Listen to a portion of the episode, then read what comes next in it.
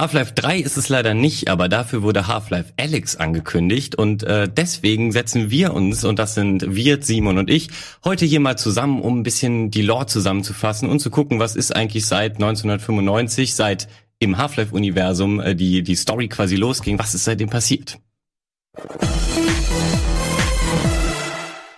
Genau. Hallo, willkommen. Hallo. Ja, äh, die Lore ist ganz schön komplex, haben wir jetzt bei der Vorrecherche äh, Recherche Ja. mal gemerkt. Ich dachte immer, es wäre eine sehr simple Lore, weil man ja auch nicht so viel erzählt bekommt im Spiel. Aber äh, du hast hier eine Menge Zettel ausgedruckt und vieles davon wusste ich, aber ich wusste nicht, woher ich das eigentlich genau wusste. Also wird das mal im Nebensatz erwähnt? Ist glaub- das ein Zeitungsartikel? ist so problematisch wie zum Teil mit der Halo-Lore, dass alles so zwischen den Zeilen ist. Ja. Nicht aktiv erzählt, sondern wie du es gesagt hast, in Zeitungsartikeln, so alles, was man so ein bisschen in der Umwelt sieht und so, muss man ein bisschen genau hinschauen und ähm, eigentlich kann man die ganze Story auch in 60 Sekunden zusammenfassen. Ja, Das glaube ich nicht, dass das geht. Nein. Doch, natürlich haben wir sie da oder was? Haben wir ja schon, klar, wir haben natürlich eine Matz vorbereitet. haben wir eine Matz vorbereitet? Ja, geil. Dann wir gucken wir uns schauen, mal. schauen wir ganz kurz rein. Willkommen in Black Mesa.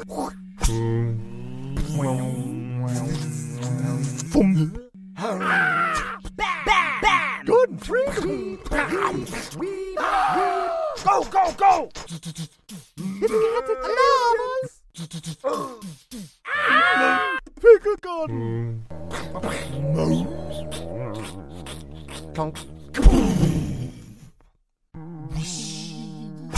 Willkommen in City 17. Gordon Freeman! Gordon Freeman! Hi, ich bin Alex. Mach das mal alleine weiter! Schraub, schraub, schraub, schraub, schraub, schraub, schraub.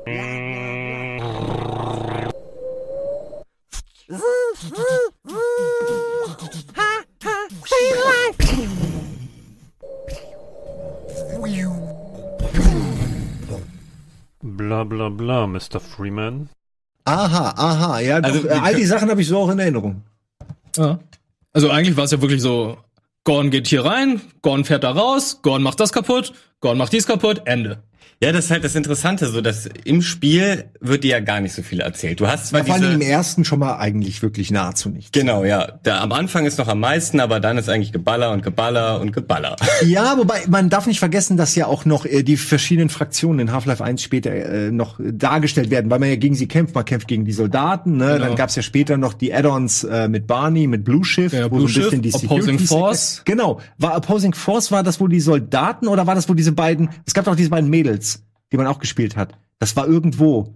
Mit den beiden Mädels kenne ich jetzt Nee, aber ich das habe ich nur in, in Zusammenfassung. Ich kenne noch äh, Blue gesehen. Shift, das ist halt mit Barney, da spielst du als den Sicherheitsmann von Black Mesa. Ja, genau. Und äh, Opposing Opposing, Force. Force. spielst du die Soldaten, die da kommen. Aber Genau. das hat zum Beispiel, Weil zum die Beispiel sollen nämlich eine Atombombe legen, oder? Ist der, die sollen Nee, die sollen alle Wissenschaftler ausrotten. Oder Nein. nicht ausrotten, sondern einfach töten, weil alles, Ja. was in Black Mesa passiert ist, soll halt nicht an die Öffentlichkeit kommen. Deswegen wurde Natürlich. ja die Opposing Force gerufen, Genau, ja. damit äh, die ja alle Wissenschaftler umbringen. Aber das habe ich zu Anfang nicht gepeilt, weil wenn du Half-Life Ah, doch, 1 hier. damals auf dem PC gespielt hast, Doch, eine nukleare De äh, Detonation. das wurde ja am. Ende, das wurde ja am Genau. Ende gemacht. Ja, ja, aber darum geht's Ja. eigentlich. Aber äh, als ich zum ersten Mal gespielt habe, habe ich zum Beispiel nicht verstanden, wo kommen jetzt plötzlich die Soldaten her, weil wenn du Half-Life 1 auf Deutsch gespielt hast, sind es ja Roboter, die kommen und dich hier angreifen. ja. Und ich so, Ja, hä? stimmt. Moment, da sind Roboter und jetzt spielst du einen Soldaten, der plötzlich da war und überall sind noch andere Kameraden und Soldaten, die dann, das da blicke ich nicht ganz durch. Ich fand aber sowieso interessant, äh, damals, als man zum ersten Mal einem Soldat begegnet ist, ist es zumindest mir so gegangen, dass ich erstmal dachte, oh cool, ich bekomme Unterstützung. Ja, deshalb wollte ich gerade sagen, Endlich räumen die hier auf. man denkt so, ja geil, ja, der Support, die Army ist da. Und dann fangen die an, die Wissenschaftler äh, niederzuballern Ja. und du merkst, oh, okay, ich sehe schon, die sind nicht auf unserer Seite. Das hätte man eigentlich wissen müssen, aber damals war ich noch so naiv. Genau. Da dachte ich noch, die helfen uns. Und das Lustige ist, irgendwann kommen ja noch die anderen Soldaten und dann denkst du, oh, das sind die, die uns helfen. Nein, das sind die, die die Soldaten Ja. umbringen, die geschickt wurden. Das ist wie bei Umbrella. Es gibt immer noch eine andere, noch eine Einheit, die die anderen Einheiten auslöschen muss. äh, und das meine ich. Es wurde sehr viel, man nennt es heute geredconnt. Also es wurde nach dem Originalteil wurde sehr viel äh, Story draufgepackt, um das Ganze ein bisschen mit mehr Fleisch zu versehen. Was, äh, finde ich, super geklappt hat. Also das kann auch nicht klappen. In dem Fall hat's ergibt es eine richtig schöne homogene Masse an, an Geschichte, die dann mit dem zweiten Teil natürlich perfektioniert wird, mehr oder weniger. Es wird wenig gesagt, aber man kann sich alles zusammenreimen. Nicht umsonst haben wir hier so viel an Ja. Infos. Aber wir wollten, glaube ich, erstmal chronologisch Fangen anfangen. wir ne? chronologisch Denn an, genau. Genau, Hier fangen hast du nämlich sogar eine Timeline, die vor Half-Life 1 anfängt. Genau, und das ist auch eigentlich, finde ich, ganz interessant, um überhaupt den Gesamtkontext Ja. ähm, zu, zu raffen. Und Genau. das wusste ich auch ehrlich gesagt erst, als ich mich ähm, ein paar Jahre nachdem ich Half-Life 2 durchgespielt hatte, hatte ich mich dann überhaupt mal damit beschäftigt und reingelesen. Da dachte ich, ach so, deswegen äh, ist das alles passiert. Aber fangen wir doch mal ganz kurz damit an, wie seid ihr denn zum Half-Life-Franchise gekommen? Könnt ihr euch noch damals dran erinnern, ähm, wie das irgendwie losging? Also bei mir war es ganz klassisch. Ich, das, das Spiel kam raus. Äh, ich habe das gespielt. Schon im Intro war klar, okay, das Spiel ist der absolute Hammer, weil ich war immer großer Fan von jeder Art von Story. Und da wurde zum ersten Mal mir eine Story präsentiert. Richtig smart, wie in einem Film. Diese Fahrt am Anfang, nicht direkt Geballer oder ein Tutorial, Ja. sondern einfach, hey, du bist hier, arbeite.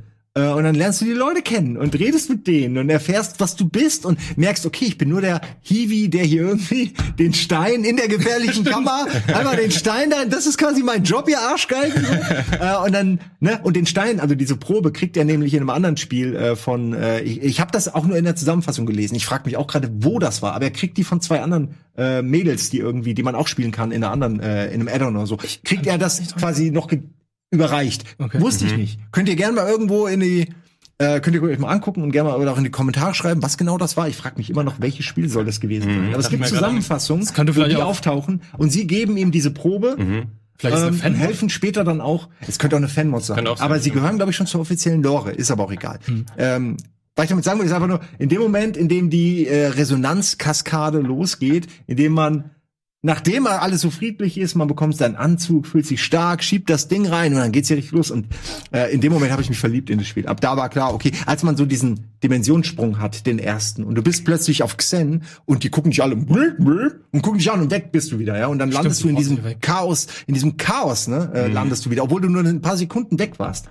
Aber das ist Oh, unglaublich stimmungsvoll halt auch inszeniert gewesen. Äh, Stimmt, für- keine Zwischensequenzen, sondern Ja. es war Allein alles, das. Du schon- schon ganz zu Anfang, wo du mit der Lore da hier zur Arbeit kommst, fährst dann meine ich. vorbei, siehst dann diesen einen Sicherheitsmann, der da irgendwie nicht mehr reinkam, Mhm. äh, weil der sich ausgeschlossen hat, stellt sich heraus, ist nachher Barney aus Blue Shift. Ja, ist ja das genau. gleiche passiert.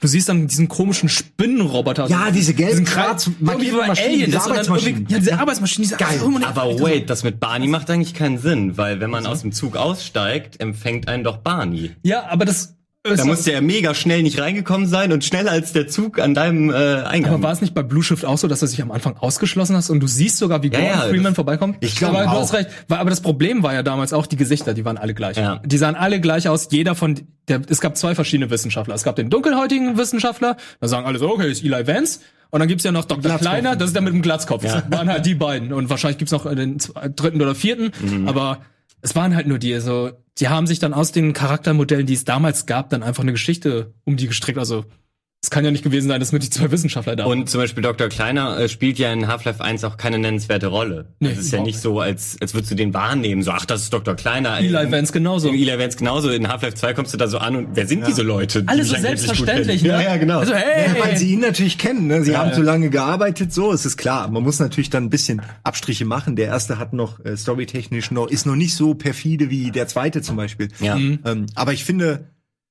gerade, dass sie so Projektionsfläche lassen, so die Wissenschaftler, wo man eben auch nicht weiß, sind das jetzt die Guten, die Schlechten. Man hat ja aus Hollywood eher das Gefühl, das sind immer die Bösen. So in dem Fall ähm, äh, kann man schon verstehen diese Faszination und gleichzeitig aber sind sorgen sie dafür, dass die Bedrohung überhaupt erst existiert. Man selbst ist ja eigentlich mitverantwortlich, weil man es ja, macht. Ja. Also man übt nur aus. Ich glaube, es ist der erste Arbeitstag von Gordon Freeman gewesen, ne? Ich weiß es nicht. Kann das sein? Nein, nicht. das kann nicht sein. Da, irgendwas Die würden einen doch dann Ja, anders ja. anquatschen. Echt? Der erste Arbeitstag? Irgendwas war, aber, egal. ja, Aber er ist dazu verantwortlich, du hast es auch vorhin gesagt, er schiebt, diesen, Ja, aber- er schiebt dann diesen Wagen rein mit diesem äh, Kristall, diesem Stein. Und das, ist ja- und das, was du vorhin erwähnt hast, haben die auch in dem Spiel ein bisschen aufgegriffen. Du meinst ja so, ja, Gordon Freeman, der drückt ja nur Knöpfe und schiebt da Sachen rein. Das hatten die in Half-Life 2 dann auch nochmal erwähnt. Da meinte Barney dann zu, ey, Gordon, Knöpfe drücken, da bist du gut drin, ne? Richtig gut, ja. Finde ich sehr lustig, äh, wie sie alle auf, auf Und auch äh, die Running Gags, beziehungsweise die Texte, die sie in Half-Life 1 haben. So, nach Feierabend trinken wir ein Bier, ne? Das haben sie in Half-Life 2 dann auch nochmal aufgegriffen. Das stimmt, das ist ja das äh, Erste, was Barney dann sagt, wo er die Combine-Maske das Bier so möchte schuld. Ja, genau. Ja, das ist schön gemacht, vor allen Dingen, weil für ihn Wir, wir, wir springen jetzt tatsächlich in der Zeit rum, aber das passt vielleicht auch, ne? Ist ja Mhm. ganz gut, weil für Gordon natürlich auch keine Zeit äh, vergangen ist zwischen den Teilen Mhm. im Grunde, ne? Also es geht für ihn nahtlos, geht er mit der mit der Lore sozusagen, äh, was ja auch Meta ist, ne? Dass er mit der Lore, Stimmt. dass er mit der Lore quasi weg kann. Also ist schon super mehr die Schon Lore, am, ne? Ende, am Transportiert Ende von Half-Life 1, da steht er ja in der Lore mit äh, dem G-Man. Genau, der kommt direkt in zwei Jahren. Ja, nee, da hat er den Also, Wahl gehabt. Da sagt genau. er so, entweder arbeiten Sie für mich Oder? oder äh, Sie nehmen einen aus, aus, äh, auswegslosen Kampf. Ja, gegen, äh, Gegen die Vortigons. Äh, gegen die Vortigons. Ja. Äh, und er entscheidet sich offensichtlich für äh, das erste, also er arbeitet für den G-Man und wird dann in so einer Zeitblase, was auch immer, ge gehalten bis genau. Also er wird für ihn ist keine Zeit vergangen, sondern er fährt direkt sozusagen im zweiten Teil ein und es sind wie viele Jahre vergangen? 20. 20. Also mega geile Geschichte an sich.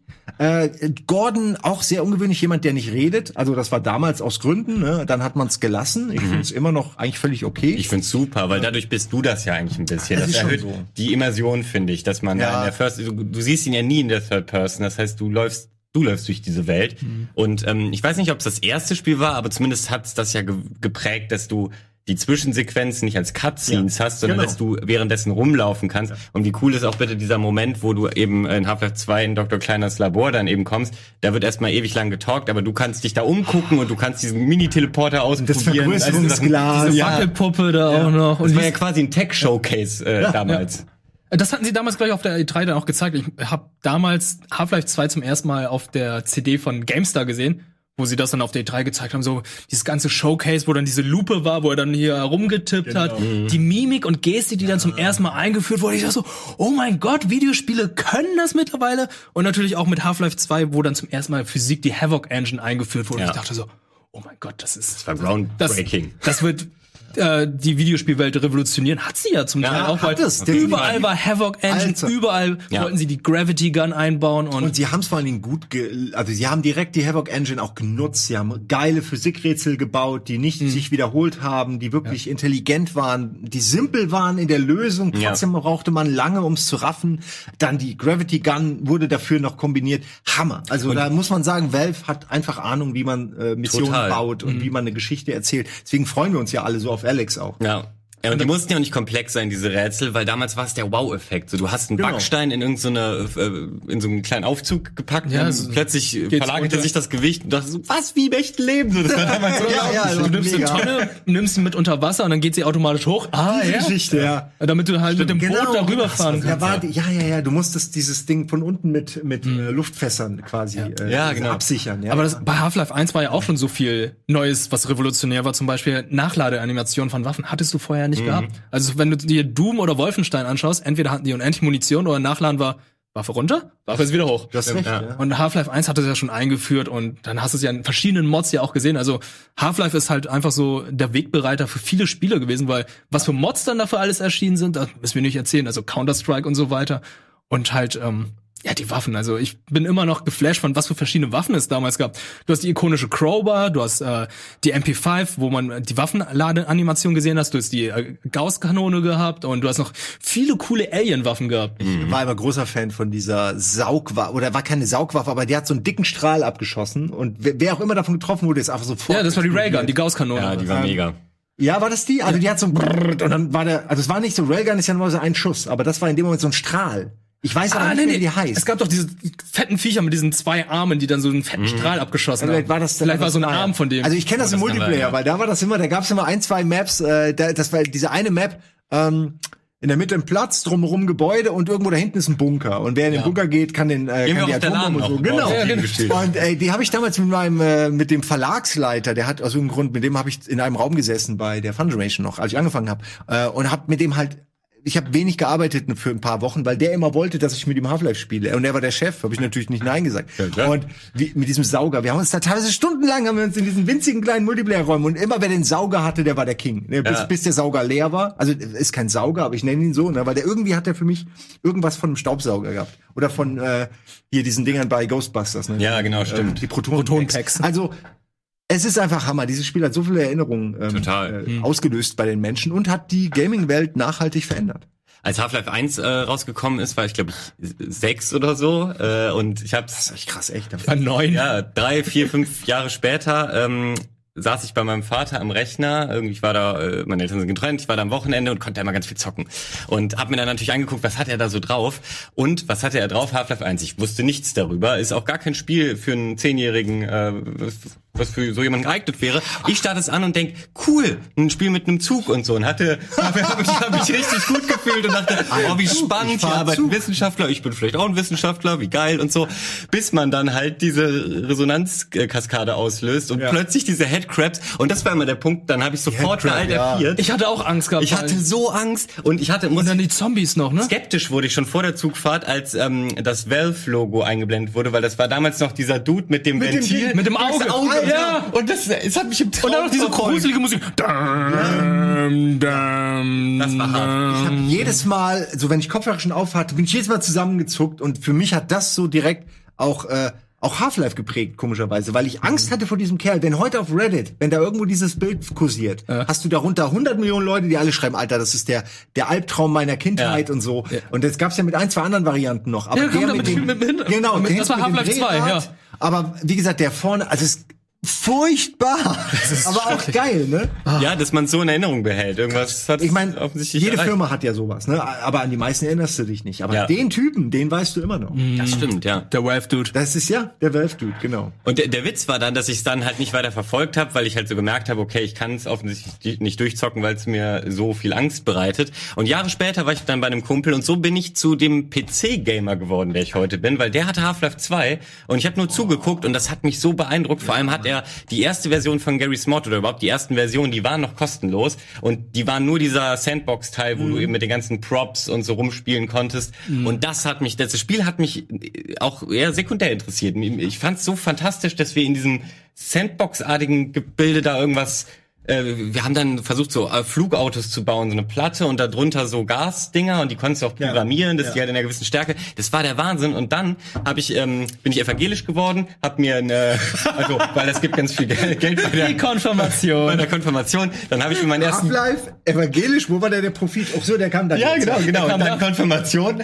dann habe ich mir einen Gaming-PC geholt, nur um erstmal Half-Life äh, zu spielen, beziehungsweise Gary Smart. Und dann dachte ich mir, jetzt schaue ich mir das Spiel aber doch mal im Detail an und spiel's auch durch und so. Und dann habe ich erst gerafft, boah, wie krass ist eigentlich Half-Life wirklich. Ja.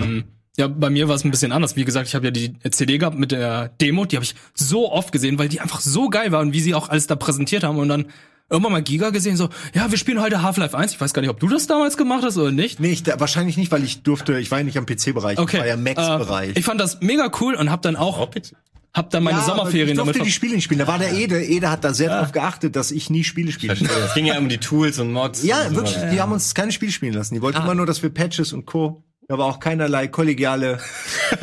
nee. Sachen ändern sich nicht. Ich habe ihn ja zu Rocket Beans geholt. Oh! Ich bin nicht nachtragend.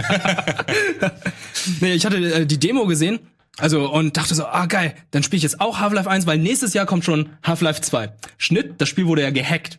Könnt ihr euch noch daran erinnern? Das Spiel wurde Ja, ja, es kam wurde gehackt. raus. Es, Also, kam, es, gab schon, es gab eine frühere Version und das war, der, Hack, auch der. Hacker war sogar Deutscher. Und ähm, da gibt's auch eine lustige Geschichte zu. Da meinte Kim Schmitz. Gabe, Gabe Newell meinte dann noch zu dem, ey, der Typ, der das gehackt hat, wir finden dich richtig gut, wir äh, laden dich ein und äh, du wirst ein Angestellter Schnitt, der wurde festgenommen.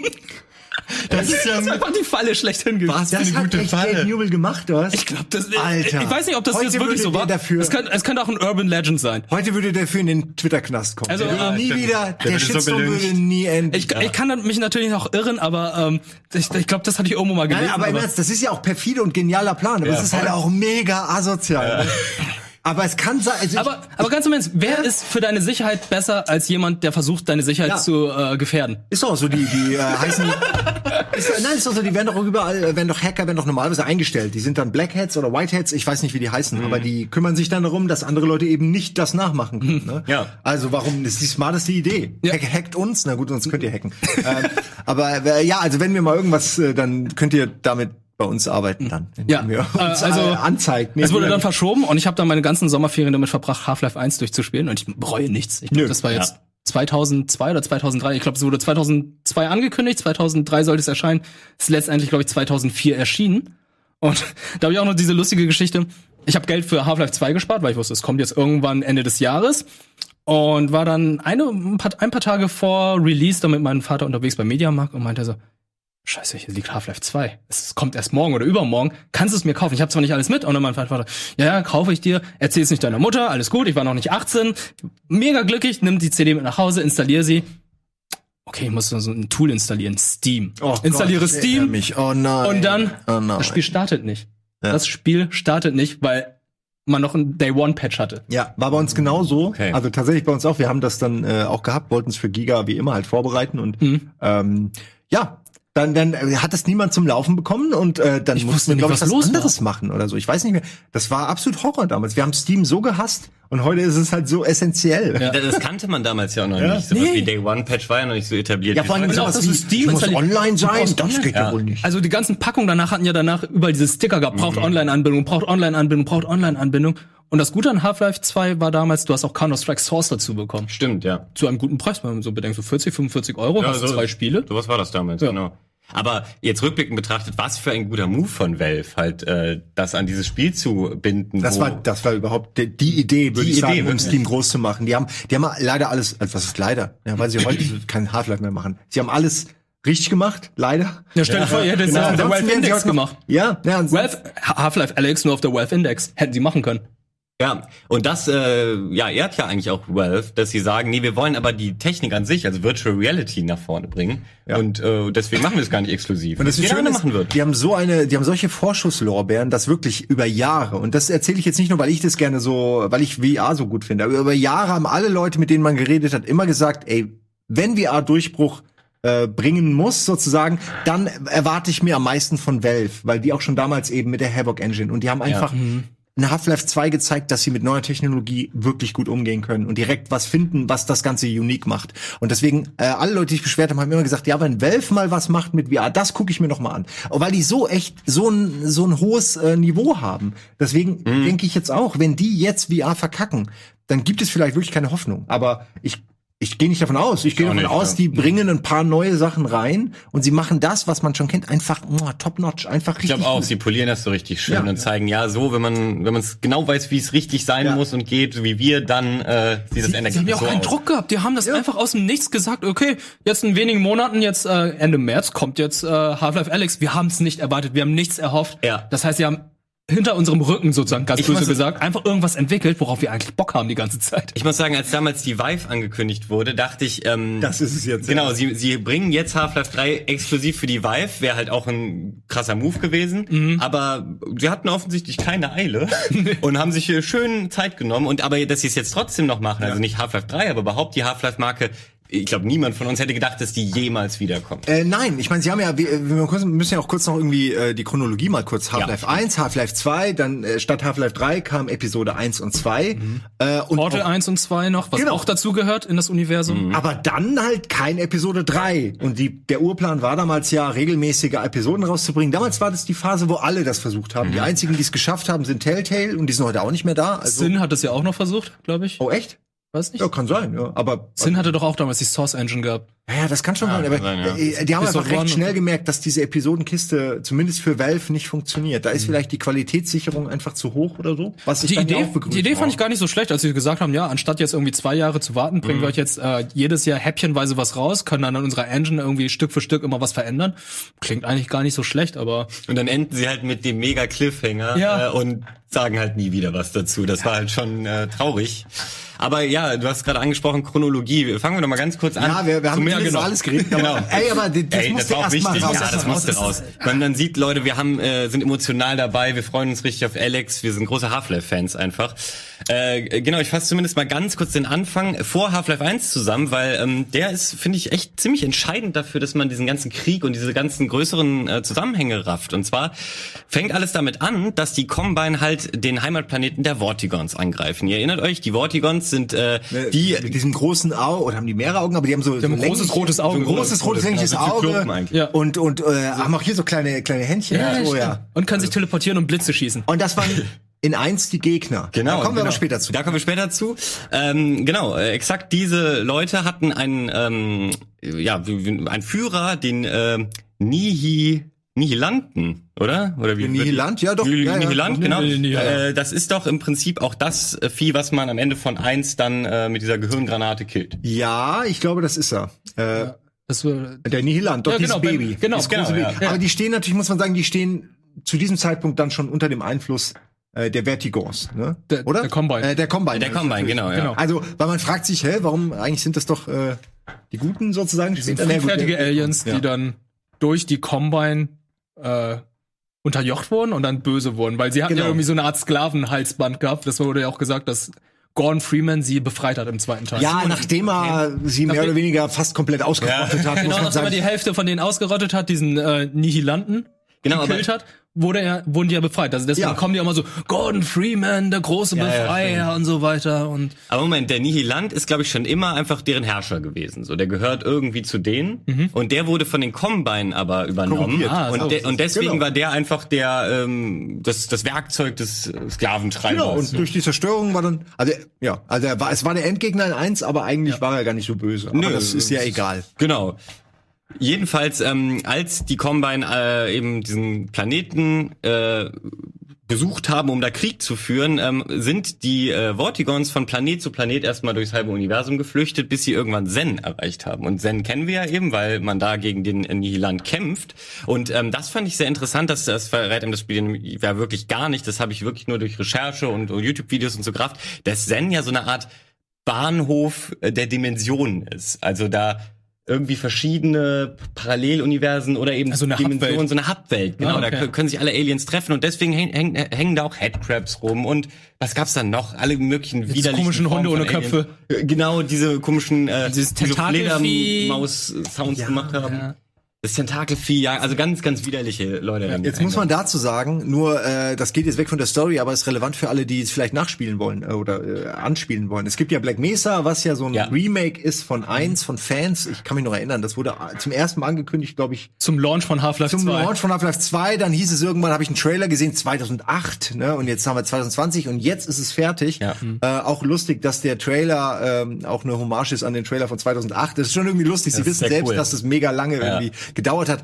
Und ähm, da ist Xen deutlich anders als in Half-Life 1, weil in Half-Life 1 ist es halt so der Endgegner-Level. Ist sehr langweilig. Ist sehr langweilig. Passagen, die nervig Also waren. richtig scheiße, kann man so sagen. Der schlechteste Part von Half-Life, immer noch gut, aber schlecht in Relation. Und deswegen, äh, das für alle wichtig, die es eben noch mal spielen wollen. In Black Mesa ist das komplett umgebaut worden, ist irgendwie äh, drei Stunden lang und äh, mega schön und ist so das Highlight äh, von Black Mesa. Also ähm, da, da lohnt es sich wirklich auf, äh, und wenn es nur ist, aufgrund des letzten Ja. Viertels äh, noch mal zu spielen. Das wollte ich nur kurz sagen, weil äh, ich finde, Xen geht halt in Half-Life 1 so ein bisschen unter.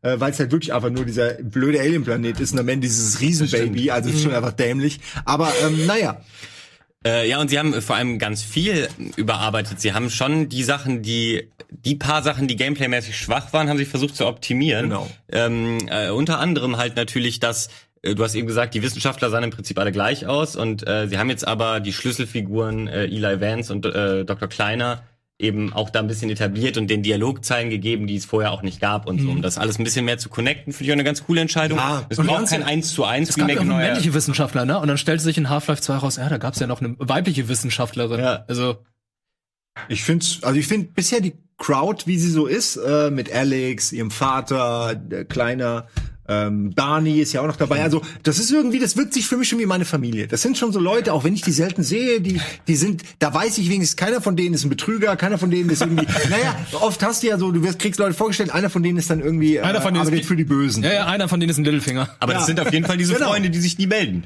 Weil Ja, seit ja, zehn. Jahren haben wir nichts von denen gehört. Ja, das ist wahr. Sehen wir ja noch gut. Das stimmt. Ja. Ja, Genau. wir, genau, weiter äh, im, in der Vorgeschichte. Jedenfalls äh, ver verfolgen die Combine ähm, die Vortigons oder eben diese Spezies äh, dann äh, die bis nach Zen und äh, da geht dann ein ewiger Krieg vonstatten. Derweil auf der Erde studiert äh, Gordon Freeman am MIT. Ähm, äh, was studiert er nochmal? Anomale Materie oder so? Keine Ahnung, um seinen Ahnung. Doktortitel zu erhalten. Das wäre eine gute Nerd-Quiz-Frage. Total, ja, die ich äh, trotz. Rechercheblatt nicht beantworten könnte. Ähm, genau, dann kommt zeitgleich eigentlich auch noch so ein bisschen, aber da wollen wir nur äh, ganz, ganz kurz mal drauf eingehen. Black Mesa, das größte Konkurrent, ist ja Aperture Science. Äh, Portal und Half-Life spielen halt im gleichen Universum. Was für Half-Life 3 wohl auch äh, sehr relevant werden sollte, aber das ist ja nun erstmal vom Tisch. Äh, genau, du die, spielst jetzt auf die Borealis an, oder? Exakt, weil ähm, ist ja- beide äh, Unternehmen forschen nämlich zeitgleich an einer Teleportationstechnik oder einer Portaltechnologie. Und ähm, Wahrscheinlich nutzen sie da auch diese, diese Kristalle, ne? Diese Genau. Kristalle von Xandy äh, für all diese Sachen. Ja, also zumindest Black Mesa benutzt die. Aperture Science löst es an. Mondstein benutzen sie. Ach, die benutzen Mondstein, das wusste ich jetzt gar nicht. deswegen du hast ähm, Portal 2 gespielt, oder? Ich habe heute zwei gespielt. Erinnerst du dich noch an das Ende? Ich habe das, jetzt kommt's, ich habe es nie zu Ende gespielt. Ich hänge an einem Rätsel und habe es nie Oh weitergespielt. nein, es gibt so einen Magic Moment gerade am Okay, Ende. dann, ich habe schon lange drüber nachgedacht, den zweiten, ich werde ihn auf jeden Fall noch mal spielen, weil ich ich finde Okay. ihn super. Es ist ich habe bis bis man bis diese Kartoffel irgendwie relevant wird und da da habe ich dann noch ein bisschen weiter gespielt, aber ein Rätsel, wo ich einfach nicht weiterkam. Ähm, äh, und ich weiß bis heute nicht, das war, wo man diese Flüssigkeiten wo man so bounced und so auch abspritzen muss und ich ich könnte dir bis heute nicht sagen, wie es weitergeht. Ähm, aber jetzt habt ihr mir gerade Bock gemacht, ja. Da Ja, ist dann wirklich, Fall noch noch was richtig Gutes raus. Also sich. jeden Magic Fall. Moment, ganz im Ernst. Also Okay, Also generell- nein, ich liebe Portal. Also ich dachte nur, okay, ist jetzt nicht so schlimm. So, ich muss das Ende jetzt von Portal nicht sehen, weil das Ende von Portal 1 war jetzt auch nicht so spektakulär. Äh, weißt du, man kommt ja nur aus dem aus dem Ding raus. Ja, ja. Aus aber, dem- Aber das Portal- Ende haben sie ja noch erweitert, indem kurz vor Portal 2 erschienen ist, haben sie noch einen Patch reingepackt und meinten da so, haben dann noch so eine Szene reingepackt, wie ähm, Shell dann nochmal irgendwie von der Maschine gezogen Ach, wird. stimmt, die wurde dazu gepatcht, richtig, gab's wie sie vorher aus nicht. dem Bild gezogen wird. Weil ja. bei Portal 1 war es ja so, nachdem sie äh, hier GLaDOS besiegt hat. Eigentlich war man tot. Also da lag sie ja irgendwie Ja. so auf der, oben auf der Straße und Genau, GLaDOS aber lag man, überall man sieht die. Außenwelt. Man sieht, es ist Und be- be- durch eine einen echte Patch Welt. kam dann noch irgendwie eine kleine Sequenz, wie sie dann weggezogen wird. Das ist ja interessant. Das Ja. wusste ich nicht. Äh, generell hat aber Portal 2 auch viel, viel mehr Story als der erste nochmal. Und, Ja. ähm, Absolut, wo dann nochmal viel, viel über den Gründer erzählt wurde, wie GLaDOS entstanden Genau, ist ja. und auch wie oft dann immer gesagt wird, ja, diese Konkurrenz von Black Mesa und so. Ähm, es ging ja auch darum, die wollten Förderungsgelder haben und ich glaube, Ah. Black Mesa hat das Geld bekommen und Aperture Science nicht.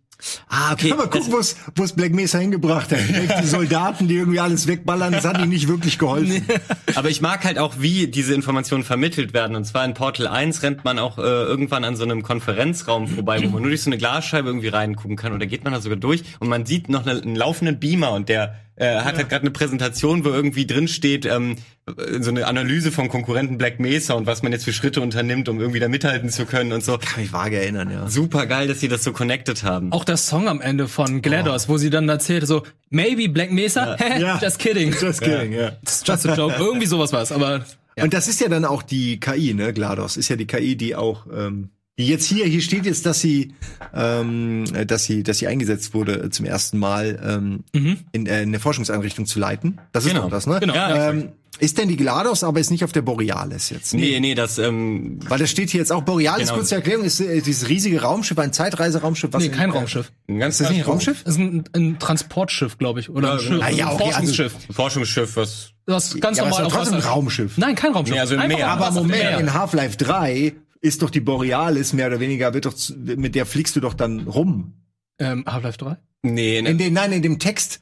Es gibt, okay, vielleicht verwechsel ich gerade das Schiff, aber ich glaube, das Ja, kann nein, sein, nein, nein, das, naja, was ich meine ist, es gibt, äh, es gibt von, ähm, es gibt Epistle 3, das ist ein Text, verfasst von den Autoren oder von einem der Autoren äh, der Originalgeschichte, der quasi das, was sie mit Half-Life 3 vorhatten, zusammengeschrieben hat in so einer mit mit vertauschten Namen und so in so einer Fake-Geschichte.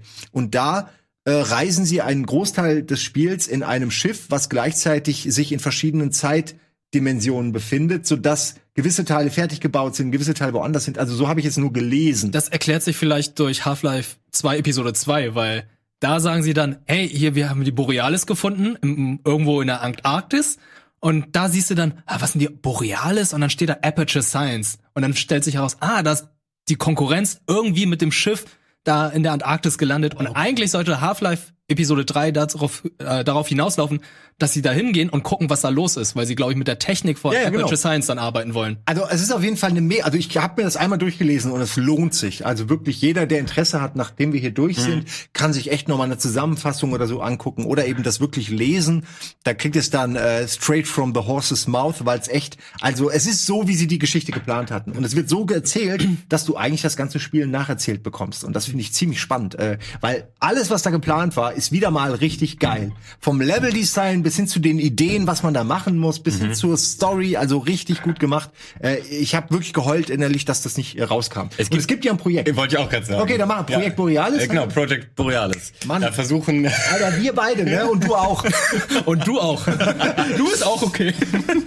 genau, also es versuchen wieder irgendwelche Modder und Fans halt äh, jetzt nachzubauen, wenn, wenn Die Valve sind sogar schon drin relativ weit. Die haben sogar gesagt, wir brauchen keine weiteren Assets mehr. Wir sind jetzt am Bauen. Also die sind, die produzieren. Das sieht auch echt ganz Das gut finde ich auch krass von Valve, weil ganz im Ernst, hier, Nintendo hat ja immer Probleme, wenn Modder irgendetwas machen. Valve sagt so, oh, ihr wollt Black Mesa, ihr wollt das hier nochmal neu machen, Half-Life 1. Das ist ein guter Plan. Macht mal, wir müssen wir nicht machen. ja, ja, und wir publishen es Wir dann. publishen, ihr könnt auch Geld verdienen. Ja, Wir genau. nehmen ein bisschen mehr, aber ihr Genau, kriegt auch genau. ein bisschen. Das ist es nicht. Warum nicht? Wenn ihr für uns senden wollt, kein Problem. Wir nehmen die Werbung und ihr könnt ein bisschen was zahlen. Ist hier für euch auch Event. Und ihr macht, macht Inhalte. Ihr könnt ein bisschen was zahlen, genau. Ja, so macht Der Erlebnispark, der Rocket Erlebnispark. Das ist unglaublich. Also Black Me- Mesa zum Beispiel ist ja als Mod gestartet und irgendwann äh, haben sie dann auch mit Valve irgendeinen Deal geschlossen. Jetzt äh, kriegst du es über Steam und kannst es kaufen. Ich, äh, Counter-Strike brauche ich nicht erwähnen. Natural Selection. Ähm, äh, warte mal, ähm, warte mal, warte mal, warte mal. Moment, aber der Unterschied ist Stanley Parable. Also das sind jetzt nur ein paar. Genau, aber der? Unterschied ist Team ja bei, bei Fortress. Counter-Strike zum Beispiel, da hat sich ähm, Valve die Mod-Idee gegrabt und äh, das eigenes Spiel vertrieben. Damals mussten sie es, glaube ich, noch.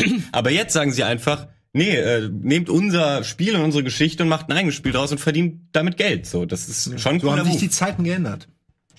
Äh, kommen wir vielleicht zum Prolog hinaus? Äh, ja, wir müssen kommen, aber jetzt, genau, wir kommen jetzt mal hinaus. Ja, du, du hast doch nicht ewig Zeit. Aber es ist wirklich, Mann, es Ich ist wollte nur wirklich kurz spannend. die Borealis äh, einwerfen, weil ähm, ja die eben in Half-Life 3 eine große Rolle spielen sollte und eben diese Connection nochmal zu Aperture Science äh, Mhm. fließt. Aber genau, das ist im Prinzip, äh, das ist vor Half-Life 1 passiert und dann äh, springen wir jetzt im Prinzip in die Zugfahrt, ähm, wo Gordon Freeman, haben wir jetzt gerade nicht auf dem Schirm, ob erster Arbeitstag oder nicht, aber zumindest seinen Arbeitstag antritt.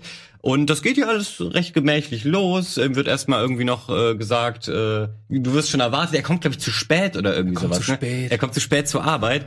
Äh, da waren wir Wenn die scheiß Bahnfahrt so lange dauert. Ja, Das dauert ewig lang, was du alles da siehst. Und dann kommt noch Werbung. Ey, wenn du Verwandte hast, ne, dann sag uns Bescheid, die, hier, die können hier ruhig arbeiten. Und ich finde es ja auch, jetzt kommen wir auch zum ersten Mal zum G-Man, was ja eine super mysteriöse Figur ist. Die beste sieht man, Figur. die beste Figur, genau, es ist, äh, funktioniert, finde ich, immer bei sowas, jemanden irgendwie da reinzustellen, den du nicht erklärst, Ja. wo du alles äh, zu denken kannst, der einfach nur mysteriös Die Antithese eines George Lucas Charakters, wo alles erklärt werden muss. Ja. Wo kommt die Macht? Es sind so Ich mein- kleine Mediklorianer. Genau, ja. Der muss sogar am Anfang, der muss ja gar nichts sagen oder machen. Der steht einfach nur, du siehst ihn im Hintergrund irgendwo mit Leuten reden, dann siehst du ihn plötzlich nochmal. Ja. Und er, er, er sieht schon, okay, G-Man wird er ja auch nur genannt von den Fans, äh, die haben damit angefangen, weil er halt aussieht, als wäre er vom, vom Government, als wäre er halt irgendwie äh, Nicht nur G-Man, das, ne? weil ähm, ich glaube auch sein Multiplayer-Charakter G-Man heißt. Ah, Stimmt, okay, so das kann aber auch sein. ja. Die Datei Okay, hieß so. dann ist es wahrscheinlich daher. Aber dafür kommt dann, das G muss ja irgendwo herkommen und da meinen sie dann auch Government wahrscheinlich. Ja, jemand vom Staat. Ich meine, er sieht halt aus, als wäre er vom FBI oder Total. von irgendeiner Anti-Alien-Behörde mit so- seinem Aktenkoffer. genau. Und äh, wie gesagt, das ist aber eben nur ein geschickter Schachzug von ihm, mehr oder weniger. Aber da kommen wir später zu. Ich will nur, also wir müssen ihn ja nicht auflösen. Ich glaube, man weiß auch können mal. ihn nicht auflösen. Kann man nicht, ja. Aber man weiß zumindest, er arbeitet nicht für die Regierung, Ja, glaube ich. Nicht für unsere, sagen wir es mal so. Ja, also er ist auf jeden Fall, übernatürlich. er ist auch ein multidimensionales Wesen, könnte man schon so sagen, weil Halt für das mächtigste Wesen in Half-Life. auf jeden Fall. Ich meine, er, er steuert die Zeit und er ist nur, Genau. er ist nur der Vasalle von irgendwem, der über ihm noch steht. Also das ist ja das Krasse. Muss ja, weil sonst müsste er diesen ganzen Hessel ja gar nicht anschieben, weil sonst könnte er sagen, ich bin das mächtigste Wesen, ich regel, dass alles cool ist, wie ich es haben will. Das stimmt. Aber warum muss er dann noch irgendeinen komischen Wissenschaftler? ja, äh, ich glaube, schicken ich und- glaube, es liegt und dann wird er von daran. Bodyguns aufgehalten. G-Man. Ja, Half-Life 2. Ja, stimmt. Als Das Ende ja, von ja, ja, Half-Life stimmt. 2, da sollte Ja, ja, Gordon ja wieder in Stase gesetzt werden. Ja, und stimmt. Alex Ja, und sollte auch irgendwie brechen ihn- mitgenommen. brechen das ab. Und dann wird dann die Zeit angehalten und dann kommen die Bodyguns so und kommen und Aber das- nimm Gordon und äh, Alex mit, und damit sie am Aber Fuß das- der Zitadelle wieder starten. Ich finde, das zeigt aber eigentlich genau das, was ich meine, nämlich, dass äh, der G-Man so mächtig ist, dass es mehrere Vertigos, das ist deren Brot und Butter sozusagen, sich so zu kommunizieren. Ne? Das, das, was sie da machen, können die und trotzdem braucht es mehrere davon. Äh, du könntest jetzt auch sagen, die ganze, die ganze Rasse, man weiß ja nicht, wie viele von denen wirklich daran arbeiten, äh, um diesen einen G-Man zu besiegen sozusagen. In diesem kurzen Moment, in einem Zeitfenster, wo sie nur wenig Zeit haben. Also der ist mega mächtig. Und ich glaube, ich hoffe, dass man irgendwann noch mal an den Punkt kommt, wo man quasi, wo es um den G-Man geht und um seinen Boss. Äh, aber ich kann mir vorstellen, dass das einfach ein, das ist halt nur, das ist halt nur ein, die wollen das nicht auflösen. Ey, es ist auch viel cooler, es nicht aufzulösen, weil Ich will's aber doch ich irgendwann natürlich wissen. auch, Ich aber auch. Ich möchte, ich, es gibt ja die Theorie, es ist Gordon Freeman aus der Zukunft. ja, Ja. das ist meine Lieblingstheorie. ja, meine auch. Das ist, äh, aber es passt nicht so recht, weil die sehen sich, finde ich, nicht so ähnlich, aber man könnte es so hindrehen. Ja, ich finde, wenn Ja, du sie nebeneinander gesehen. siehst, sie sehen schon nicht wirklich Ja, aus. schon, ja. Aber mein, okay, es sind beides kaukasische Leute. Okay, bei dem einen Bart und die Brille weg und einen Anzug an, okay. Und eine Cappy auf. Vielleicht mit der Grafik-Engine von Half-Life 1, okay. Ja, genau, damit wird's wieder passen. Aber die, die Augenfarbe ist dieselbe. Ich glaube, darüber äh, Ah. kennen das viele Leute. Ich glaube, beide haben grüne Augen. Ich glaube, daran liegt's. Aber man weiß halt noch nicht mal, ist der G-Man jetzt gut oder böse? Das und weiß man echt nicht. Ne? das ist, macht's ja auch so spannend. Er ist für mich ein Agent des Chaos, der, der wirklich ganz einer dritten Entität äh, dient und nicht. Äh, Ja, ich, ich glaube auch, der ist nicht so ganz koscher. Also so so richtig, also er ist ja dafür äh, unter anderem mitverantwortlich, dass die Combine dann auf die Erde kommen. Zumindest gibt es äh, spekulationsweise wird das äh, so gemutmaßt, dass er nämlich dieses Material, was in diesen Strahl geschoben wird von Gordon, dass er das davor irgendwie ausgetauscht hat. Aber da gibt's ja unfassbar viele im sein. Netz. Irgendwelche Leute lesen zwischen den Zeilen und äh, interpretieren noch mega viel rein. Aber all das ist ja so spannend und sobald du den auflöst, äh, zerstörst du dieses Mysterium. Und das ist super Ja, schwer. Das ja. kennt man ja bei Serien, gute Enden für Serien äh, zu schreiben. Und wie Ja. schwer muss es dann sein, eine zufriedenstellende, befriedigende äh, Erklärung für den G-Man zu finden? Das ist fast unmöglich, ohne dass er uncool wird. Na, sie hatten genug Zeit, aber es Ja. stimmt jetzt so. Was du machen kannst, ist, du kannst das Mysterium so ein bisschen lüften, aber dann merkst du, diese Kiste steckt in einer viel größeren Kiste. Also dann, dann geht's eben um die Leute dahinter und deren Motivation, die du nicht erfahren willst. Mhm. Auch die, dieses komische Vieh ähm, in Half-Life 2, der ähm, der eine böse Wissenschaftler, der ist also gar, vielleicht gar kein Wissenschaftler. Green? Äh, Green, Ah, ja. Bri- Bri- Green, Green. Green. Heißt der Ja, Green? der, der Genau, der Stadtleiter von City 17 würde ich Der mit den, Ka Oder der mit den Anführer Bösen zusammenarbeitet, Ja. genau. Und dann die Stadt leitet, City 17. Genau. Der äh, berichtet ja wiederum diesen komischen, dieser Made, dieser Ja, äh, mhm. Gehirnmade, äh, erstattet er Bericht. Ja. Und über die weiß man ja auch nichts, außer dass sie in Episode 2 dann nochmal relevant Ja. werden, weil sie dann am Ende auftauchen. Dazu kommen wir wahrscheinlich in drei Stunden dann. Ähm, Nee, das, dazu kommen wir wahrscheinlich nicht mehr. Ey, vielleicht sollten wir einfach verschiedene Folgen machen. Ja, ich glaube, wir kommen genau, nicht vielleicht so weit, müssen- dass wir. Wäre schade, wenn wir das jetzt gar nicht durch. Nee, ich, ich befür- befürchte auch, dass wir wahrscheinlich mehrere Teile machen müssen. Äh, wir gucken einfach mal, aber ich, Wir müssen. Nee, ich finde es ganz schön, jetzt einfach auch äh, ein bisschen freier darüber zu reden, weil wir äh, echt viel Emotion da drin haben und auch viel offensichtlich gerade teilen wollen. Und zu den Vortigons wollte ich nämlich auch noch sagen, die sind so eine Art Schwarmintelligenz, die sowohl äh, ihre Gedanken nicht nur äh, im Raum teilen, also, sondern auch über die Zeit. Das heißt, die ähm, sind sozusagen auch ein bisschen wie der G-Man. Ja, ja, sieht man ja auch. Re re genau, relativ äh, allmächtig, weil sie eben das wissen, was die Vortigons, äh, ihre Brüder in 100 Jahren denken und gerade erleben. Und sie wissen das, was vor 100 Jahren passiert ist und, und immer weiter darüber hinaus. Das heißt auch, sie wissen auch alles, was Gordon seit der Rasse angetan hat. ne? Genau, das und wissen dann- alle. Das muss man irgendwie auch Und trotzdem sehen sie ihn als Erlöser. Ja, naja, wo Genau, das ist ein wird. bisschen komisch, aber es gibt, kurz bevor man in Half-Life 2 nach No- Nova Prospect, dieses Gefängnis, äh, kommt, da redet man, cool. das ist so cool. Ameisenlöwen. Genau, kurz nach den Ameisenlöwen, kurz bevor, also wobei die kommen ja mit ins Gefängnis, Ja. aber äh, kurz bevor man noch mit den Stress hat, die kann man ja dann erst kontrollieren. Mhm. Da ist so ein Zwischencamp mit nur so Vortigons. Und die, ähm, wenn man da hingeht, wenn man vorbeigeht, verpasst man das. Aber wenn man da hingeht, dann labern die recht viel. Äh, zwei unterhalten sich ähm, und, und einer labert dich zu. Und diese Unterhaltung, das habe ich jetzt schon ähm, mehrmals in so Lore-Analyse-Videos gesehen, dass äh, Leute da unfassbar viel In Informationen über ja, die rausziehen. ja, ja. Ähm, dass sie nämlich, äh, also die geben dir wirklich Hinweise, äh, was eigentlich nur Gordon wissen kann, was die wissen und so, was dann eben aussagt, okay, die haben eben diese Überzeitebene Schwarmintelligenz. Ich weiß gar Ja. nicht, wie ich das nennen soll. Ja, ich Schwarmintelligenz, das hast du schon Schwarmintelligenz. Aber die, die, Die- ja die über Zeit geht, die über Zeit geht, genau. Ja, so, ja. Ja, ist auf jeden Fall eine Chrono-Schwarmintelligenz. Ich meine, das kann man sich gar nicht vorstellen. Nee, eigentlich, das wie das wäre. unvorstellbar. Aber es ist mega spannend für eine Rasse, so zu leben. Total. Äh, man fragt sich eigentlich, warum haben sie, wie, wie konnten sie überhaupt unterjocht werden? Ne? Aber wahrscheinlich, weil sie eben diese eine Führerfigur hatten, die dann korrumpiert war. Ähm, Genau, die oder? Combine wussten offensichtlich Also genau, wo der Alien. wunde Punkt ist. Ja. Keine Ahnung. Ja, vielleicht ist es halt wie bei Bienen, ne? Also, dass sie dann halt sozusagen die Bienenkönigin dann, wenn sie korrumpiert ist, dass Ja. dann die ganzen Drohnen dann hinterherfahren Das, können. könnte äh, sein. Genau, so wurden die auch versklavt. Ja. Ja. Weil das, das, das macht auch Sinn, dieses riesige Baby und dann mit einem Das sieht zwar ein bisschen anders aus als die Vortigons, aber wenn es deren Anführer, deren Ja, aber es ist halt zumindest ein. Sammelgehirn. Da Ja. kann man alles schön speichern. Das ist wie ein Server, die, der Nihilant. speichert nichts in die Cloud. Naja, du hast schon gesagt, der G-Man tauscht potenziell diesen, diesen Stein Genau, aus also mit das dem, weiß man äh, natürlich nicht. Alles, was wir eigentlich über den G-Man Spekulation. sagen, weiß man nicht. Das ist immer so ein bisschen äh, Interpretation, Spe Spekulation, genau. Ja, aber das Gute ist ja, oder das Interessante daran ist ja, dass dadurch ein Portal zwischen Xen und der Erde entsteht. Und ich dachte immer, das ist dann jetzt die Inversion, klar, darauf haben alle gewartet, Mhm. aber dann wäre es wäre nicht Welf, wenn es so einfach wäre, sondern die sehen da einfach eine Möglichkeit zu flüchten von ihrem Genau, aus ja. ihrem Los, ne? Die armen Schweine. Die sind ja im, im Prinzip trapped in Zen. ja, und die wollen da raus. Straight die, outta die sehen Zen. die Möglichkeit, ja. Und dadurch kommen sie dann in unsere Welt, ne? Und äh, da sind dann natürlich auch jede Menge Bös Bösewichte dabei. Und es ist ja völlig äh, natürlich, dass sie dann erstmal in dieser neuen Welt sofort äh, Durchdrehen und durchdrehen und kämpfen und so, weil sie kommen auch gerade aus einem krassen Krieg. Da würde ich auch nicht irgendwelchen Erdlingen vertrauen. Ja, plus sie, sie sind ja auch immer noch in, also sie sind ja in einer fremden Welt Sie- und sie sind immer noch sie sind immer noch beeinflusst, weil das äh, ihr, ihr äh, Führer ja noch Ja. ist.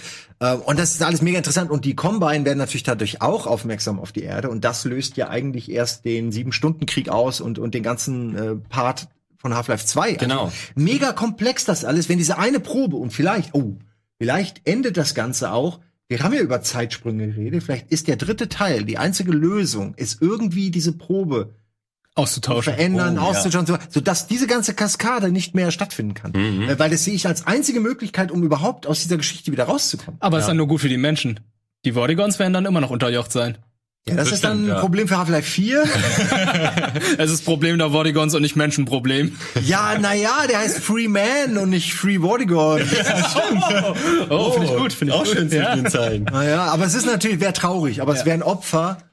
Das, wär- vielleicht bringen dieses Opfer die Vertigons und hoffen dann darauf, dass Gordon ihnen dann hilft. Alter, ist mega komplex. Ich bin so gespannt, was passiert. Auf jeden Fall. Und ich bin auch gespannt, ähm, wie viel uns Alex, also Half-Life Alex darüber noch Ja. verraten wird, ob da überhaupt äh, sehr viel Story, mit dem man das weiterspinnen kann, noch irgendwie reingebracht wird. Ein bisschen sicher. Bisschen Die wissen schon, dass sie schuldig sind. Auch jetzt in den letzten Gameplay-Schnipseln, die veröffentlicht wurden. Ähm, also ich muss ja auch sagen, was ich ganz stark mit Half-Life verbinde, ist das Sounddesign. Diese ganzen Sounds vom hin zu, du äh, lädst deinen Anzug wieder aus, dieses ja, ja, dieses das oder auch immer dieses dieser Alarmsound um um diese Tore in City 17 und dann diese Frauenstimme, äh, die irgendwie so Durchsagen macht und so und all, all das hörst du auch genauso wieder in dem Trailer und das hat mich schon so zurückgebeamt und überhaupt ist die Stadt, die äh, breitet sich ja selbstständig aus, was auch so eine coole Idee ist, diese Stadtmauern, die sich die ganze Zeit so weitergraben. Das ist unfassbar, oder? Ich meine, das hat so viel geile Ideen, die bis heute noch in keinem Sci-Fi-Film oder Serie verwendet wurden. Ne? Und das ist von, äh, von vor 20 Jahren. Also es ist wirklich krass. Ich warte seitdem warte ich auf einen Film oder eine Serie, die Ja. dieses Gefühl der Unterdrückung wirklich mal darstellt irgendwie. Also so, dass man es auch greifen kann, nicht einfach nur in einem Nebensatz erwähnt und dann ist Tom Genau. Cruise wieder in irgendeinem Flitzer unterwegs, sondern einfach, dass man das Gefühl hat, fuck, hier ist absolut keine Chance. Du wirst unterjach, unterjocht von Kräften, so müssen sich amerikanische Ureinwohner gefühlt haben, von Kräften, die so viel stärker sind als du. Du kannst nichts machen. Ja. Du bist völlig, du kannst höchstens eben wie Breen äh, quasi auf die andere Seite wechseln und, und zum Verräter werden oder du kannst dich halt äh, in den Untergrund begeben ne? und leben wie ein Tier. Also das ist Hammer. Ah, diese Stadt. Entschuldigung, sind wir denn schon bald? Nee, wir sind noch gar nicht bei Teil. noch nicht mal ich hab, ich hab's, wir, wir haben noch äh, Aber wir haben ja schon viel gesagt. Wir müssen später Genau, ja wir dann haben nicht nochmal alles sagen. Also chronologisch können wir quasi aufgeben, wir können immer mal Aber wir, aber wir können ja sagen, was passiert. Half-Life 1, Mach Stein ruhig, wird halt dich reingeschoben, daran. Aliens kommen, Soldaten kommen, wollen alles vertuschen, schaffen es nicht, schicken eine Atombombe los. Einige Wissenschaftler konnten flüchten. Gordon Freeman flüchtet auf den Planeten Zen, tötet dann dort diesen äh, Nihilanten. Das Nihilanten, Nihilanten. kriegt dann äh, Job von Jobangebot vom G-Man und äh, wird dann in. Stase gesetzt. Ja, und dann genau. gibt's einen Zeitsprung von 20 Jahren. Sehr schön, das ist Half-Life 1 sehr gut zusammengefasst, weil, äh, wie wir schon häufig- häufiger gesagt haben, im Spiel wird ja gar nicht so viel Story ähm, durchgehend irgendwie. Nö, Genau. Ja. Du musst Also- warten. Du musst zwischen den Zeilen lesen. Ja, du, voll. der Sieben-Stunden-Krieg, da steht zum Beispiel bei Professor Kleiner in seinem Büro, in seinem Labor, in einer Zeit, ein Zeitungsartikel. Siehst du halt einfach so, Breen übergibt die Erde, äh, Sieben-Stunden-Krieg vorbei oder Erde hat nach sieben Stunden kapituliert. Muss man noch mit überlegen. Sie, nach sieben Stunden Ja. hat die Erde einfach mal aufgegeben. Man muss wirklich allein das sagen. Da, Was muss passiert was sein? muss, wie schlimm muss das gewesen sein? Ja. Das Und- kannst du ja gar nicht, dass die ganze Erde nach sieben Stunden aufgegeben hat. ja, Nach sieben Stunden und die Hauptstadt der Menschen, beziehungsweise die Zitadelle, wo die Combine dann alles aufbauen, ist irgendeine osteuropäische Stadt. Jetzt überleg mal, was mit den anderen Großstädten dann passiert ist. ja. Wobei es Oder ist ob ja die ganz- überhaupt noch stehen. Also Ja. die Zahl verrät ja schon was darüber, dass es viele Städte äh, gibt, die Ja. nach dem Konzept funktionieren. Und das ist ja die Hauptstadt City 17, was auch strange ist. Ich würde die City One nennen, aber Ja. okay. Zero, One, irgendwas. Ja, aber allein das ist doch geil, dass du halt siehst, okay, es gibt mindestens 16 andere Städte, die genauso sind. Das Oder ist mehr. irgendwie cool. Oder natürlich wahrscheinlich viel Ja. mehr. Ja. ja.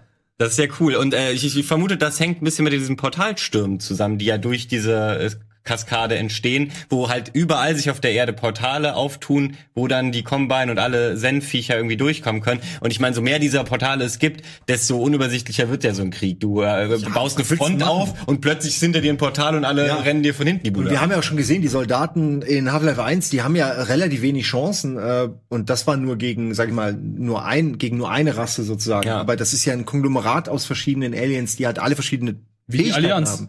Wie die Allianz. Ich muss ständig auch an Halo und und die Allianz denken, die ja auch äh, sich einfach nur wie das römische Imperium ausbreiten, indem sie andere Völker sich unterordnen und, und assimilieren, so wie die Borg auch. Also äh, die, ich halte die für eine unfassbare Bedrohung. Also ich finde das auch gut gemacht. Das Ja. ist eine echt eine greifbare Bedrohung, eine Alien-Allianz. Ist immer sehr schwer, ähm, die zu besiegen, ne? Weil das Die Technologie, die die haben, das ist ja so eine Mischung Ja. aus, ich sag mal, Fleisch und Metall, also dieses, dieses fliegende Ding, das irgendwie so wie ein Tier aussieht in Half-Life 2. Oh ja, das Ganze auf die dieser- Fahrrad und die Strider, die dann auf dich zukommen. die Strider sehen so eklig eigentlich Also aus. die diese dreibeinigen Viecher, die eigentlich Ich wie aus Krieg die. der Welt Ich liebe die kommen, auch, ja. die Leute aufspießen und vorne noch so ein Plasmagewehr haben. Also Stimmt, die sind mega Krieg der Welten ähnlich. Ja. Äh, und plus, äh, das haben wir, das steht hier auch drin und ich hatte es auch ganz vergessen, ähm, wie sie auch die Städte unter Kontrolle bringen. Ja, sie, sie haben, Moment, ich muss gerade nachgucken, wie das heißt. Ähm, ich habe es nämlich, äh, du hast Ding, wo sie äh, ein mehr- Unterdrückungsfeld, Ja.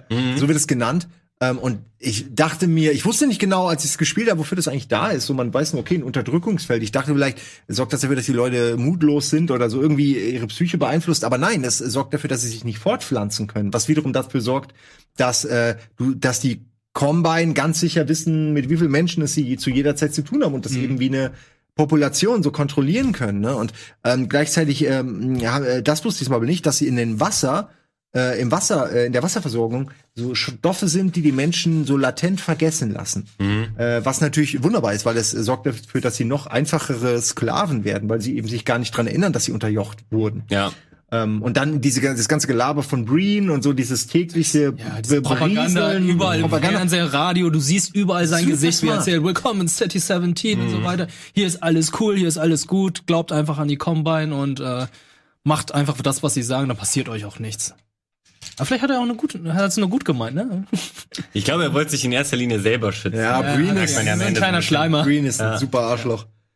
Auch schlimm, du hast ja schon geschrieben, dass sie äh, gesagt, dass sie aus, äh, aus, aus Wesen äh, mit, mit Technik andere Wesen schaffen. Ne? Es gibt ja dann auch die, also Combine-Soldaten Die da. Combine-Soldaten, wo man später, erst viel später in der Zitadelle rausfindet, dass das ja mehr oder weniger Menschen sind, die einfach, die halt wahrscheinlich nicht mitmachen wollten, ne? die dann irgendwie umgebaut weil wurden. Das sind ja Ah, so eklige, ausgedürrte Ja. Menschen, die irgendwie nur noch auf so keine, Stummeln genau, nur noch laufen und Stumpen, so. alles ersetzt, furchtbar.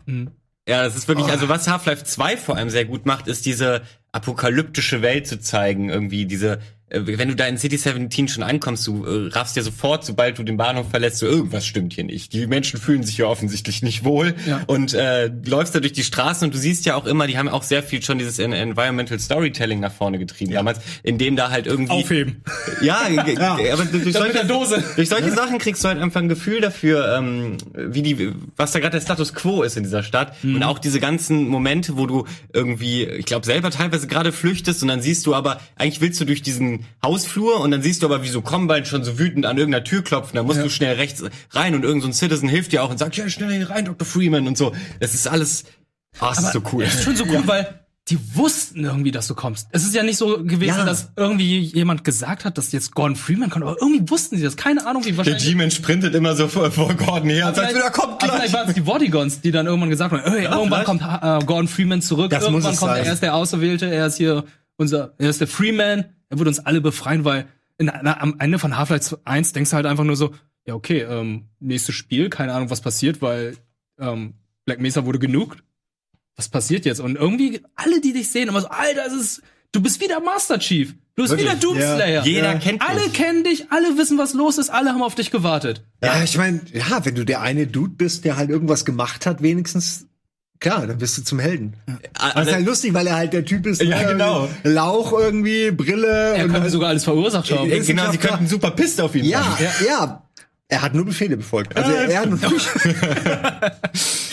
Ah, super. Okay. Äh, genau, und die, die äh, Combine haben auf jeden Fall ja dieses, ähm, den Supersoldaten zu züchten aus Wesen. Das wollten sie ja ursprünglich mit den Vortigons machen. Und das führen sie jetzt einfach bei der Menschheit weiter. Das war super praktisch. So, ey, das ist ja noch so ein Planet, den wir unterwerfen ja, können. warum Äh, nicht? Das ist für die normal Business as usual. Ja, Business as usual. Es wirkt, als wäre Genau. dieses City 17, dieses ganze, was sie da aufbauen, dass das schon etabliert wäre, dass es etwas ist, was sie halt häufiger Das ist so ein machen. System, Also, genau. Die ja. schicken so ein äh, City-Paket auf irgendeinen Genau. Planeten und dann breitet das sich da halt automatisch aus. Mega, mega smart. Ja, ist ja schlecht. Auch die Zitadelle, glaube ich, baut sich ja selber immer höher. Du Ja, die siehst bewegt immer, sich auch immer. Genau, du siehst ja immer diese ähm, Teile da äh, langfahren und der Half-Life 2 hatte damals eine super coole Grafik, aber wenn man jetzt reinschaut, ähm, sieht man schon so ah, ein bisschen schwache Texturen. Ich finde es immer noch gut gealtert, man kann es immer noch gut spielen. Ähm, ich habe es äh, kurz vor Weihnachten nochmal gespielt. ähm, aber ich äh, habe jetzt ja in den Half-Life Alex Trailern und so gesehen, Mann, sieht das alles gut aus. Ja, das ist echt krass. Boah, freue ich mich da äh, jetzt nochmal in, in aktueller Grafik und so das zu erleben. Das, das wird so, Ja, so toll. Das ist nicht mehr lange hin. Haben wir, haben wir hier schon ihren, ihren Roboterhund erwähnt? Der auch so fantastisch Oh, ist. Doc. Doc. Ja. Ja, nee, haben wir nicht. Nee, haben wir haben. Alex noch nicht erwähnt. Die, die erste Alex haben wir schon erwähnt. Also, Okay, aber nicht so da, also sie ist ja mega wichtig auch. Ja, stimmt. Die ist so gut gemacht. Also als Charakter, eine richtig gute, eine der wenigen Frauen in Videospielen, die mir instant gefallen haben, weil sie irgendwie glaubwürdig ist, sympathisch, ich habe mich direkt in sie verliebt und so. Äh, und sie sieht gut aus, also, aber ohne übertrieben, ne? Sie rennt da auch nicht so übertrieben badass, sondern sie hat halt auch Schwächen. Sie hat Ja. Stärken, aber trotzdem ist sie immer, sie ist tough. Die ist Ja, richtig eine gut toughe und halt Frau. auch ein smarter KI-Kamerad. Und ist auch nicht so ein Kamerad, wo du so einfach, Alter, folgt mir jetzt, komm jetzt mal hinterher, sondern ähm, die hat damals schon Ah, ja. echt gut funktioniert als alles. KI-Kamerad. Die Monologe, also die Monologe, die Dialoge, also es sind Es sind Monologe, Monologe, ja. aber die Art, wie sie miteinander reden und so, das ist alles total, man, man will instant, dass die immer dabei ist, ne? Und man Ey, leidet mit ihr und Wie sie, dann mit ihr Gordon, Hund. wie sie mit Gordon gesprochen hat, nachdem gesagt wurde, ey, Dr. Klein hat uns gerade zur Fortpflanzung aufge äh, aufgerufen. ich dachte, da guckt sie einen noch so komisch an und ich dachte so, okay. Schon- Schnack, schnack.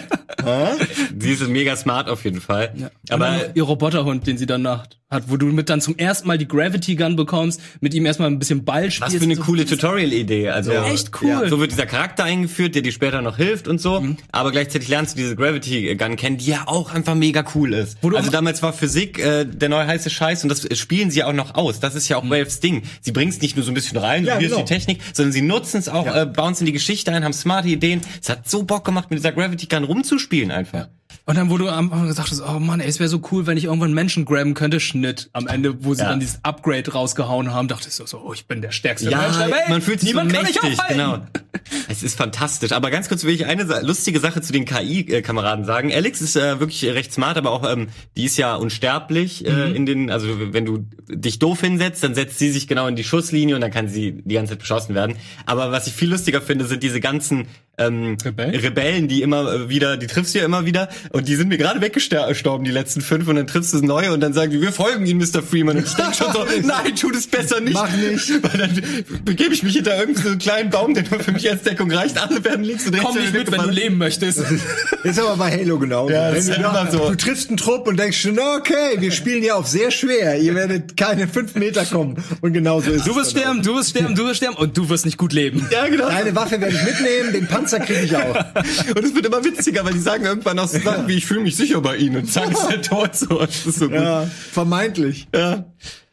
Ähm, genau, aber jetzt, ähm, wo waren wir denn eigentlich, eigentlich stehen 2, geblieben? ähm, du kommst in diese Ja, du hast osteuropäische gerade die Stadt Rebellen City gesagt. 17. Äh, In, der, Ah, ja, genau. in ländlichen Gebieten sind dann immer die Rebellen. Deswegen hat man später im Spiel, wenn man aus der Stadt entkommt, wenn, mit Hilfe der Rebellen, wo man auch wunderbar sieht, wie einfach äh, wie die wie die Combine sozusagen durch die durch die Häuser gehen und quasi wenn irgendwo was auffällig ist direkt ohne Probleme da irgendwie alles aufbrechen und die Leute irgendwie in ihre Zentren wo wahrscheinlich wo sie umgebracht werden oder so bringen Ja, du siehst ja auch am also Anfang der komplette Stadt Diktatur So Razzia-mäßig. Die Genau. Leute stehen da so mit erhobenen Händen vor Ja. den Wänden oder man- Exekution und, so weiter. Das ist ja, man schafft halt gerade so wegzukommen aus der Stadt Genau. nee, du kommst nicht raus aus statt, sondern du kommst erstmal in das Labor von Nein, äh, nein. Dr. Klein. Äh, Entschuldigung, reden wir ich wollte jetzt nicht von, ich 2. meinte, nein, wir reden nur von, ich rede jetzt nur von den ländlichen Gebieten, dass so, sobald man da hinkommt, Ja. äh, merkt man halt, dass sich da in den Höhlen und, und überall, wo es halt geht, die ähm, Menschen, sage ich mal, zusammengeschlossen haben, um zu rebellieren. Aber sie haben natürlich, ah, ihnen fehlt der Anführer, ihnen fehlt auch eine, ein Ziel, eine Mission. Sie haben halt einfach das ist unmächtig angesichts dieser Übermacht. Ähm, Aber äh, Ja, um nein, nein, kommen, würde ich ganz kurz, das dauert auch nur eine, eine halbe Minute, das zusammenfassen, wie wir da hingekommen sind auf die, ländlichen Gebiete, weil in Dr. Kleiners Labor kommen wir dann an, dann wird einem erstmal kurz ein bisschen zusammengefasst, übrigens, das geht hier ab, äh, Dr. Freeman, und äh, dann haben sie ja diese Portaltechnologie, die Black Mesa bis zu dem Stand entwickelt hat. Irgendwie hat Dr. Kleiner sich das Rezept mitgenommen und in seinem Labor halt aufgebaut.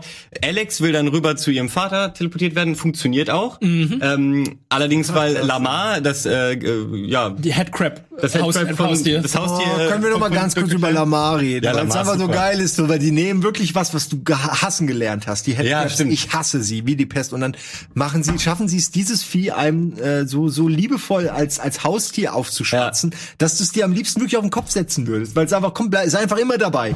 Äh, dabei Zähne sind gestutzt. ja. Deswegen kein Problem. der lutscht dir da nur so rum quasi. Ist doch kein Problem. Lamar, komm doch mal hier rauf. Komm, komm, komm. Ich meine, wie geil ist das? Wie geil ist das? Das ist eine der, deswegen ist Half-Life so, wie es ist. Das macht genau wegen Kleiner auch so Sachen. nahbar und sympathisch und Ja. so, dass er irgendwie, äh, ja, Lamar so liebt. Er ist vor allen Dingen kein, du merkst halt, das ist dir der Prototyp Wissenschaftler, den man gerne hat. Ein Ja. Menschenfreund, äh, jemand, der jedes Genau. Lebewesen eigentlich retten will, ne? Einfach kein, der ist kein Soldat oder kein zynisches Arschloch.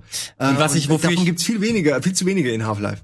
Das stimmt. Und wofür ich Half-Life auch liebe, ist dieser kleine subtile Humor, weil dann, wenn du teleportiert werden sollst, äh, durch Lamar geht das ja dann kaputt. Und, ähm, ah nee, stimmt, äh, bei Alex geht schon was schief und zwar fliegt der äh, Stecker raus und man soll den wieder einstecken und Barney sagt, dann hat sich dein MIT-Studium ja echt Gelohnt. gelohnt. so, wobei er es in der deutschen Synchro ungefähr so sagt, da hat sich dein MIT-Studium ja echt gelohnt. Die deutsche Synchro von Barney ist Ja, so der Sprecher merkwürdig. war nicht beim MIT. Ja. Nee, offensichtlich nicht. kennt das nicht? Aber ich liebe es. Ich liebe es, weil es so nostalgisch jetzt ist. Barneys äh, hat eine super lustige deutsche Stimme. Genau, und dann, und das ist ja sehr smart eigentlich für den gemacht äh, gewesen, damit man die Welt kennenlernt, kann man eben nicht mehr teleportiert werden, musste aber immer noch hin und hat dann echt weiten Weg, Ja. sich dahin zu kämpfen. Und Weg. da kommen ja dann so coole Sachen wie das Luftkissenbrot. Wie geil war das eigentlich? Und das hat man ja erst noch ohne Waffe, muss die ganze Zeit ausweichen, Mhm. ähm, ist noch mal kurz in so einem kleinen Gefängnis, muss ich da irgendwie ein Tor öffnen und dann irgendwann kommt man in so einem Tunnel, wo man die ersten Rebellen eigentlich so wirklich trifft, die einem dann nämlich helfen und die haben ja so eine von so einem äh, Helikopter, diese auch unglaublich cool äh, klingenden Waffen, haben sie irgendwie wahrscheinlich abgefallen oder von so einem abgestürzten einfach genommen und äh, so ein Vortikon beamt es so geil an dein Raumschiff und dann kannst du plötzlich mit deinem geilen Luftkissenboot auch noch ballern. Ja. Wie cool ist das eigentlich? Es ist Vergiss den Buggy nicht. Und äh, weil wir gleich gleich Ja, ja, Ravenholm, fucking Ravenholm, wie ich Angst das hatte. macht mir heute noch Angst. Ja. Holy Ravenlock immer noch super, die Sägeblätter nehmen und schießen. Ja, die wo dann dieser die Stimmung, Priester die da ist und sagt dann so, hier, nimm diese Schrotflinte. Ja, Das super cool. Wir haben das übrigens damals aus Half-Life 6 Sekunden rausgenommen, äh, weil wir ja nicht nach Ravenholm gehen. Und äh, das haben viele gerafft. Viele, ein paar haben gefragt, wo ist denn, warum ist denn Ravenholm nicht drin? Ja. Weil äh, das eine der prägnantesten Sachen ist in Half-Life 2 und da, haben dann andere drin geschrieben über den Go-To. Äh, das ist so geil, weil die Leute direkt Okay. gerafft haben, warum wir, ne? Weil es nur Ja. ein Satz von Alex in dem Fall. Stimmt, ja, mega Ähm, gut. Also es ist wirklich total, also oh, ich krieg Gänsehaut. Der Ravenholm ist mit der beste, die best, der beste Level auf jeden Fall. Also Ja. einer der, be- ich finde das Gefängnis ein. ganz cool mit diesen Ameisenlöwen, wo du dann Ja, irgendwann diese ey, Kugel hast, auch geil, auch. du diese Pheromone rausholst und dann kommen die raus und greifen die Okay. ganzen Combine. So, Aber Ravenholm ist halt so, es bringt dich so in eine völlig andere Stimmung. So plötzlich ist das Spiel ein Horrorspiel und du, du zerlegst Zombies mit rasiermesserscharfen Du bist ja auch alleine, so du bist nur noch in dieser grauenhaften Welt. Du denkst auch irgendwie, boah, wo sind alle anderen? Ich komme Ja. nicht mehr zurück, ich bin verloren. Und es ist auch furchtbar, weil man sieht wirklich, wie die die Stadt auch und die ländlichen Gebiete eingenommen haben. Ja. Weil man dann diese Raketen sieht, die landen und aus denen kommen die Headcrabs. Headcrabs. Ich meine, das ist die ultimative biologische Waffe. Schick da einfach ein paar von diesen Headcrabs rein, ne? Das, das verstehe ich allerdings nicht, weil die Headcrabs sind ja eigentlich äh, Zen-Leute.